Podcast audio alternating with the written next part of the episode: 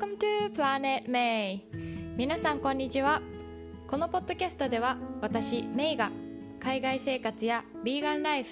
バイリンガル教育読書を通して学んだことをシリコンバレーからお届けしています。皆さん今日はどんな一日をお過ごしでしょうか、えーいよいよ年末年始のお休みが終わってお仕事が始まった方も多いんじゃないでしょうか？私はあの先日日課の散歩中にですね車を運転してるおばあちゃんから「Hey sweetie!」って声をかけられて道を聞かれたんですけれども私もあのこの辺の道ですねまだよく分かってなくって一緒に私の携帯で調べたんですね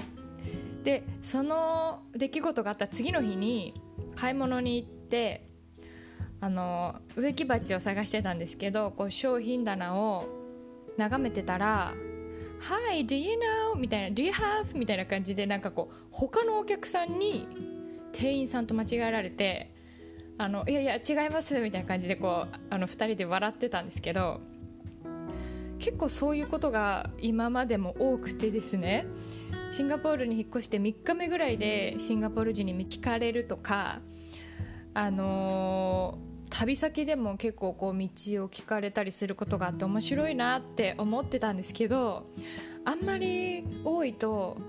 なんかもしかしてこう自分は何でも知ってますよって顔して歩いてんのかなみたいなちょっとなんか最近心配というか 大丈夫かなって思っています。はい。不思議ですよね。なんかこう張り紙しといた方がいいかなみたいな。旅行中ですとか引っ越してきたばかりですみたいな。誰もね読まないと思うんですけど。はいそんなことを考えていました、えー今日はですねお化粧は何のためにしていますか？っていうことについてお話ししたいと思います。ずっとこのことについては思っていたんですよ。化粧って何のためにするのか？っていうことで今日ちょうど朝日新聞の記事でマナーの化粧からの卒業っていう記事を読んで、まあ、あの改めて考えたことをお話ししたいと思うんですけど、まあ、記事にはこのコロナ禍でメイクをする必要がなくなって自分からこうメイクをやめる人もいれば逆にこうメイクをしていたことによって「え今日デートなの?」とか「なんかこう気合入ってるね」とか言われるのがすごく嫌でメイクしてなかった人がこう自分の気持ちを高めるために、えーコロナ禍によってメイクを始められたっていうあの人のこととかも書いてあって、うん、すごく興味深いなと思ったんですけど私もこう日本で働いてた頃に化粧イコールマナーというふうに教わった一人なんですね。でまあ結構そういう方多いと思うんですけど、まあ、その仕事柄保護者の方と話す時だったりとか、まあ、化粧しないで外に出るのはすごく失礼っていうふうに言われてたので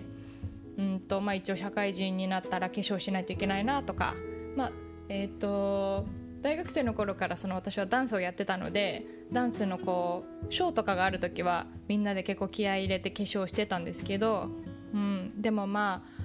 ああの教員になってからは夏のプールの授業とか体育とか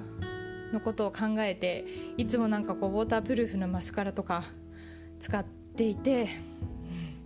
今はちょっと信じられないんですけどで夜は落とすのが大変だなって思っていて朝もなんで化粧しなきゃいけないんだろうめんどくさいなその時間寝てたいなぐらいに思ってたんですけど、まあ、でもそれが当たり前だったんですよね。でなんかこう東京の街を歩くと本当に雑誌から出てきましたみたいな服装と化粧の子ばっかりでだからもう化粧することは当たり前っていう感覚だったんですけど約5年前にシンガポールに引っ越してきて日本と全然違ってびっくりしたんですね。っていうのはこう現地の子たちってシンガポールでは仕事に行く時に、まあ、気候がね一年中暑くてムシムシしてるのでスカート履いてる子結構ミニスカートとか履いてる子が多いんですよ。でまあワンピースとかあと肩が出てるなんかあのパーティードレスみたいなこう露出度高めなバッチリしたドレスを着てる人も結構多いんですけどでもすっぴんみたいな子がすごく多くてなんでだろうって思ってたんですけど、まあ、数日ですぐ分かったのがその湿度が高いからお化粧がすごい乗りにくいというかすぐ取れちゃうしあとずっとビューラーを私は使う習慣があったんですけどもうあの湿度で全然まつげが上がらないんですね。だからまあもちろん綺麗にお化粧してる人もいるんですけど全然今まで通りにできなかったので、うん、ほとんど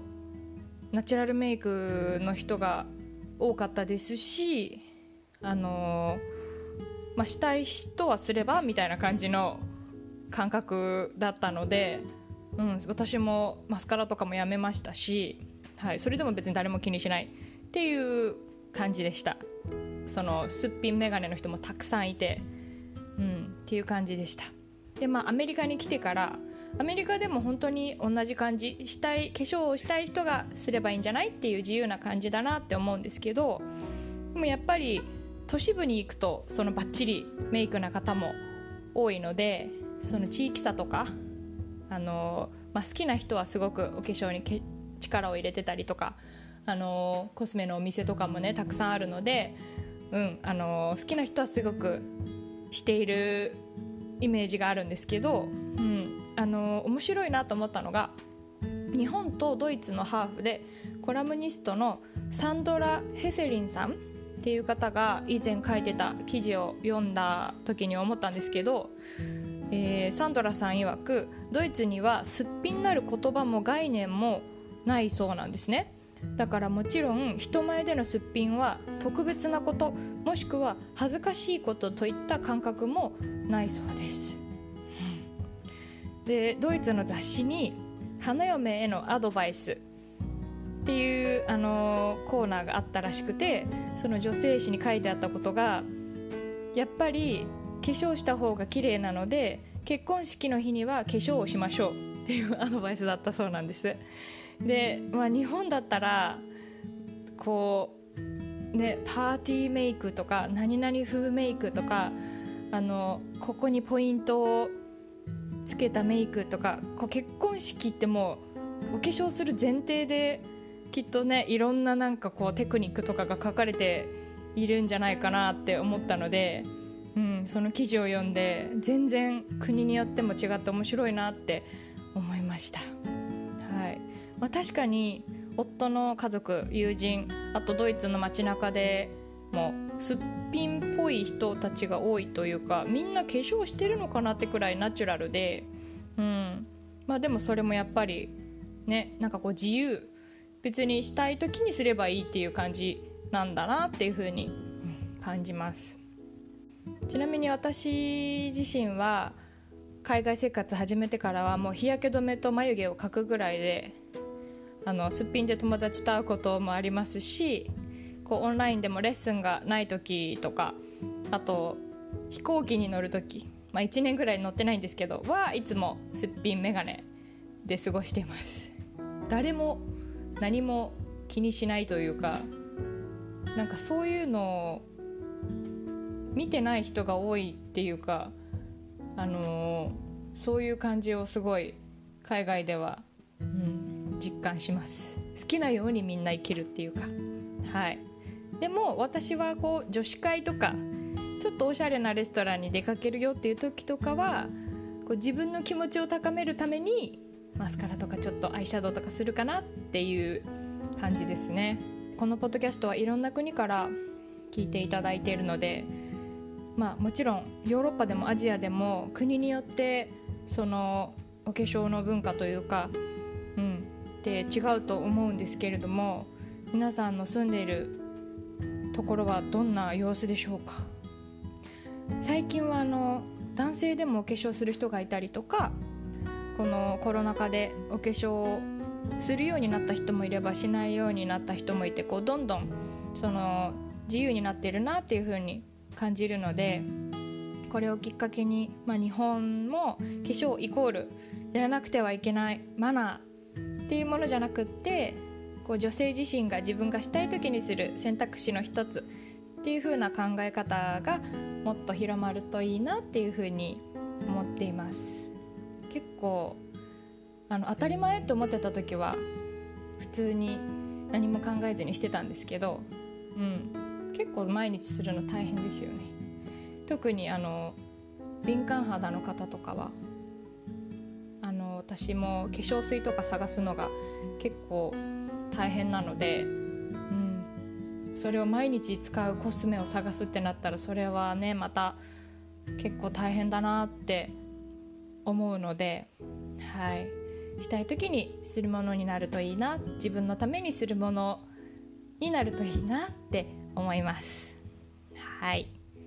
それでは私は、えー、今日はネットフリックスでも見て